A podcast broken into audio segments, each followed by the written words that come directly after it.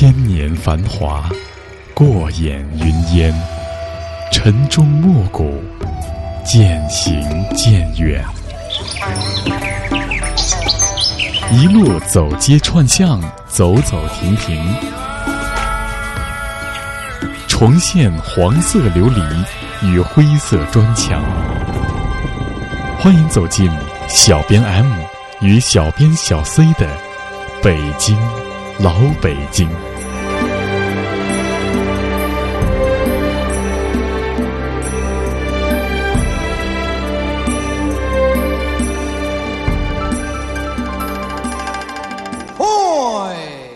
一四二零年，紫禁城出现在北京的中轴线上，高墙内院成为了政治的舞台。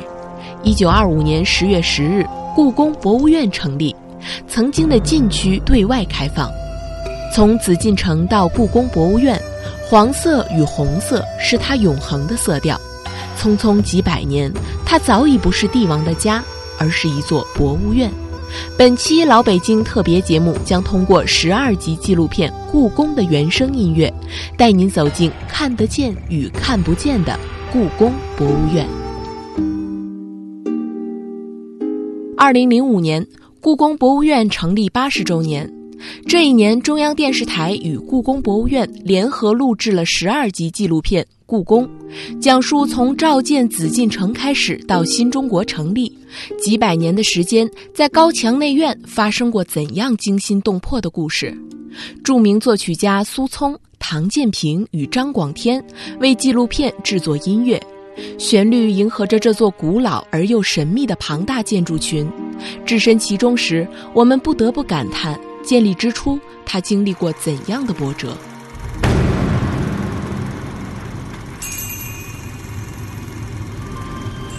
永乐元年，明朝的首都还在今天的南京。那时的皇家宫殿，集成了中国宫殿的两千年的精华。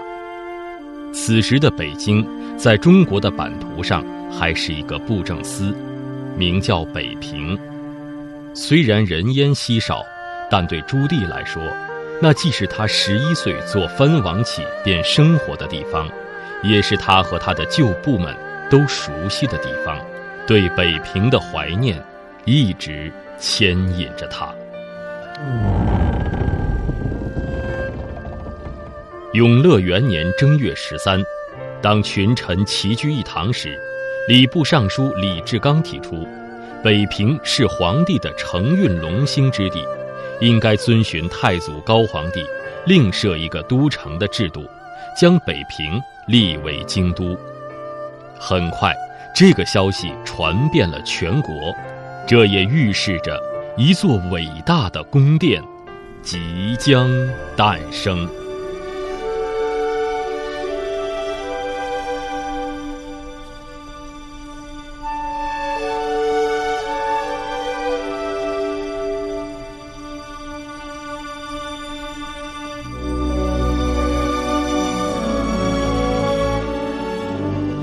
首《古城新声》出自音乐家张广天之手。这个出生在上海的音乐家，创作起关于北京城的音乐来，更加平添了几分古城焕然一新的感觉。北京从布政司升级到都城，是他的新生，也是一个时代的新生。短短三分钟的音乐，似乎听到了世事变迁、朝代更替，不知道将是谁坐拥江山；听到了豁然开朗。也听到了洗尽铅华。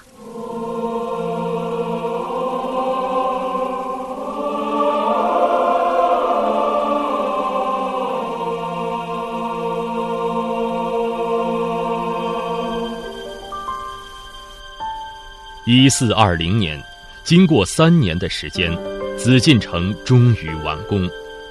它在元大都皇宫旧址上诞生。曾经在元大都十分著名的延春阁被景山所取代，整个宫殿建筑群由北向南坐落在北京城的中心地带，成为王朝新的神圣之地。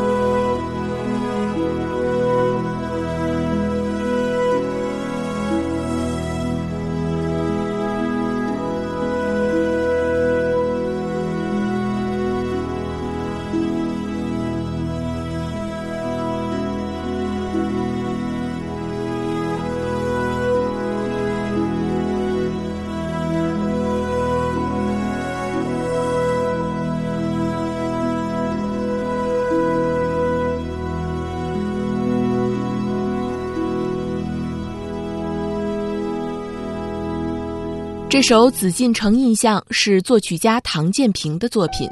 唐建平毕业于中央音乐学院，被称作是新中国自己培养的第一个作曲博士。他是中国国内近年来最为活跃的作曲家之一，创作的领域涉猎了包括交响乐、协奏曲、影视以及艺术歌曲等等。与同时代的作曲家相比，唐建平的作品中既带有浓厚的中国文化传统，也吸取了世界当代文化，因而他的作品得到了业内的好评。在音乐会上，也被指挥家与演奏家们所喜爱。正如这段音乐中我们所听到的，厚重的开门声就像清晨的故宫推开古老的宫门，等待新一天的到来。绵长的旋律像是天朝上国对皇权的高度强调，仿佛一切都在执政者的掌握中。皇城完工，在世人的脑海中留下的是仰望，是望不到边际的红墙。也是烈日下格外耀眼的黄色琉璃瓦，或许，这才是对紫禁城该有的印象。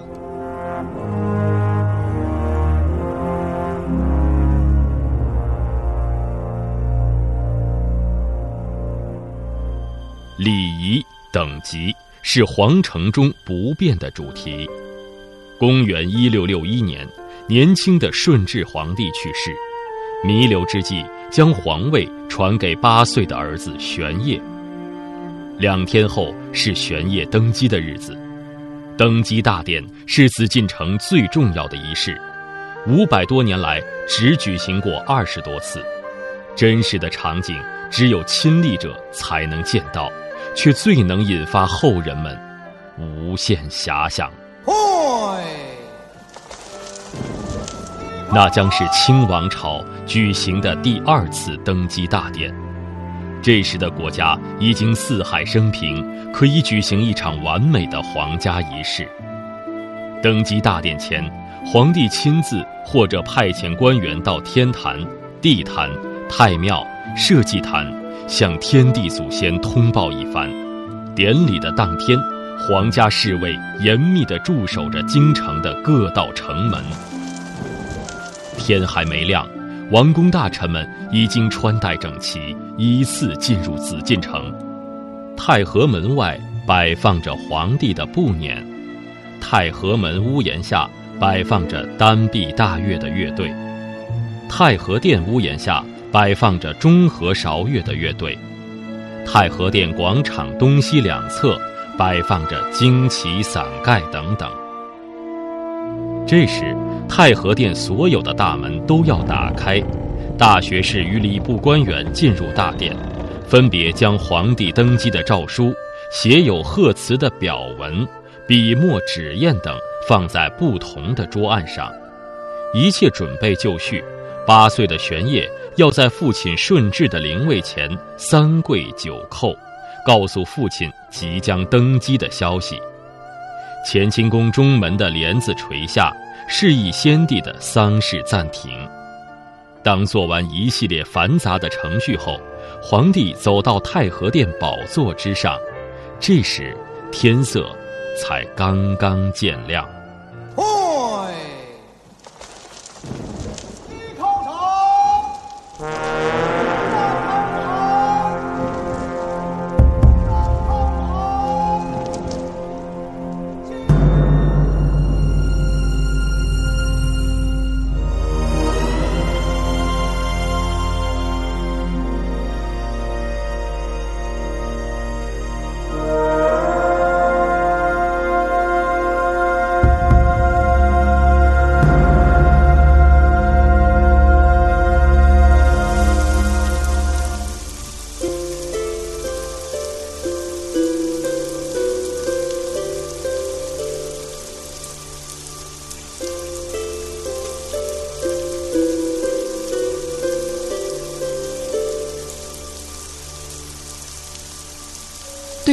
进城来说，皇帝登基、皇帝生日与冬至都是重大的节日。这首礼仪大典便是陈建平为皇家的典礼而作，其中融入了古代乐器钟与磬的声音，似是在传达着在这座百年的宫殿中恪守着礼仪与等级。在那里几乎每一天都离不开这两个词。而这段音乐中的气势磅礴，不仅展现出大国的风范与气度，也再现了当年的皇家礼仪。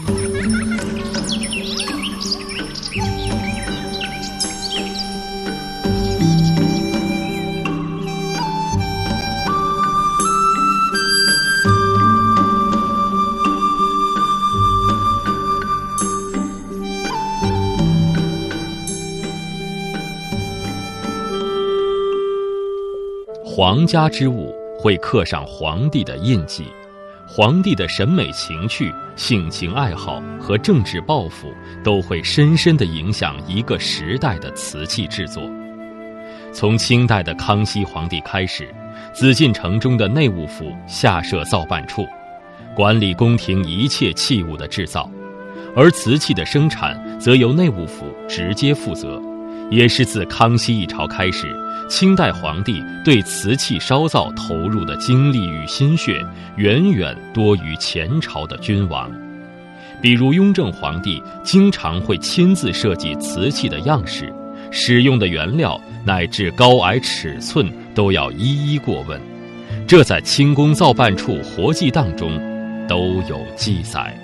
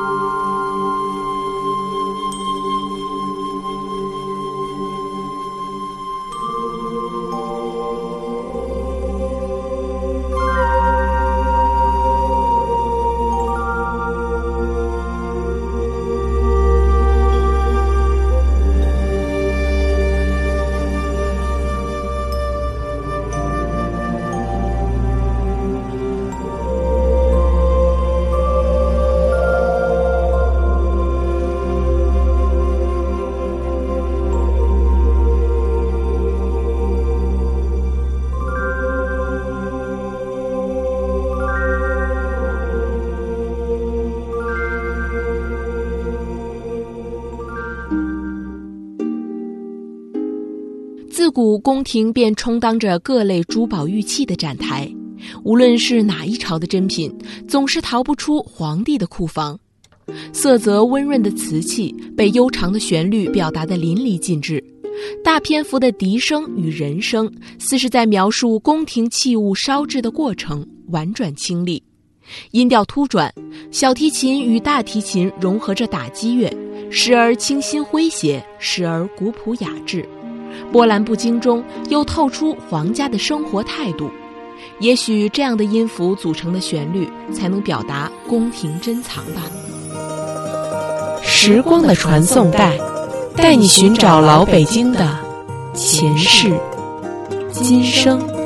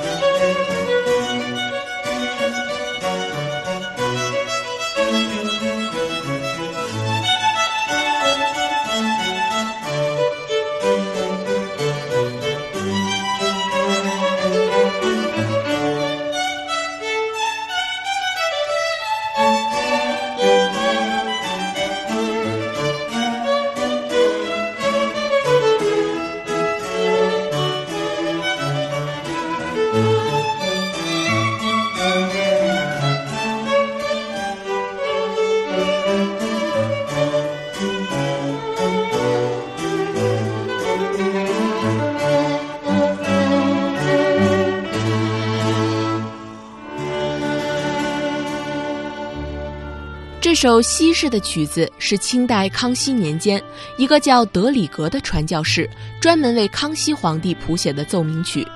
奏鸣曲是16世纪早期在西方兴起的音乐题材。那时，C.P.E. 巴赫还没有确立近代奏鸣曲的结构形式。室内奏鸣曲与教堂奏鸣曲在那时的西方音乐史上还是最常见的两种形式。这位来自意大利传教士的音乐。带着浓厚的巴洛克风情走进紫禁城，成为了传入中国最早的西方音乐。一六七零年，康熙命令京城中会演奏西方乐器的传教士演奏西洋音乐。这支临时拼凑的乐队，由于演奏者之前没有经过训练，所以旋律听起来很不和谐。刚刚开始演奏，便被康熙赶了回去。即便如此，康熙也被西方音乐勾起了浓厚的兴趣。没过几天，这支乐队再次走进宫中演奏西方音乐。有时康熙听得高兴，便会加入演奏。一位在宫中任职的意大利神父马国贤在他的回忆录里说：“康熙皇帝很想成为一个数学家和音乐家，虽然他在这两个方面都没有很高的造诣。”但是真的很喜欢。从康熙年间的西方音乐，到清朝晚期的电灯、餐具、娱乐方式等等现代文明的科技成果逐步传入宫中，丰富着皇帝的生活。大厦将倾的颓势逐渐显现，短暂的宁静预示着即将到来的风雨。而这首《命运沧桑》诠释的便是此时的紫禁城。啊。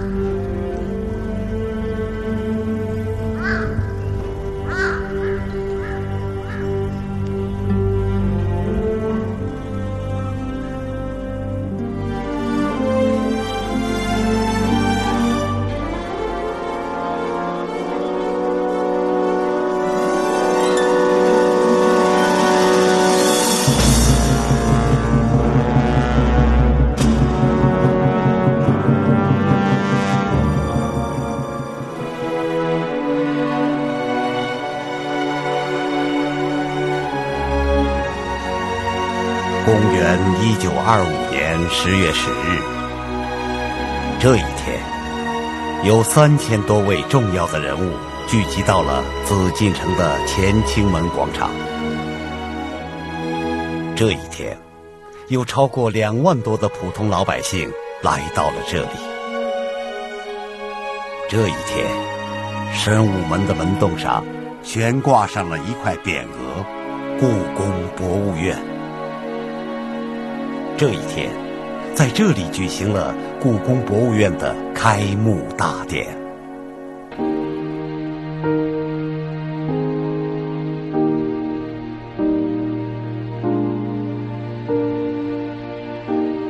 一九二五年十月十日，故宫博物院成立，这意味着一段历史的结束，也意味着另一段历史的开始。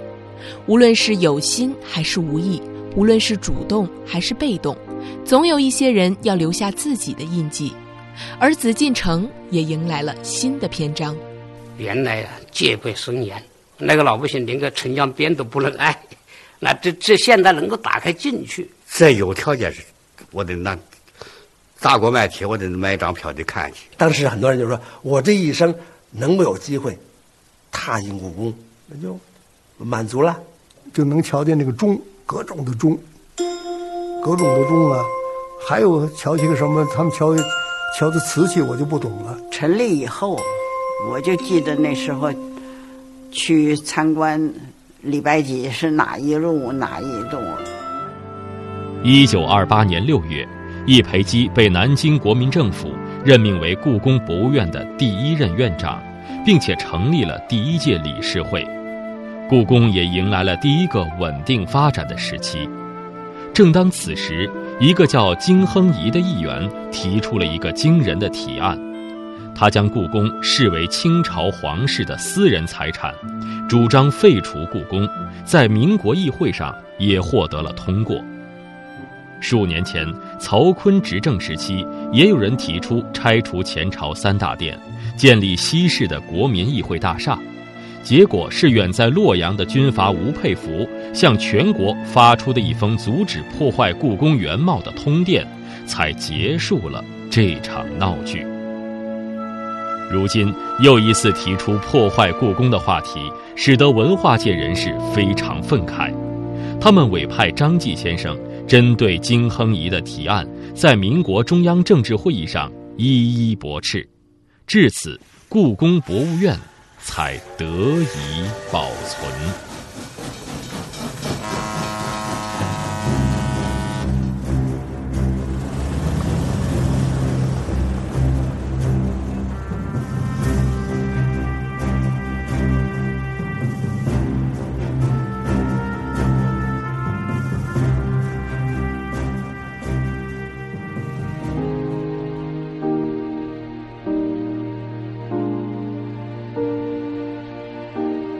三位作曲家用旋律交织成一幅画，画面上是早已离我们远去的紫禁城，仿佛置身其中。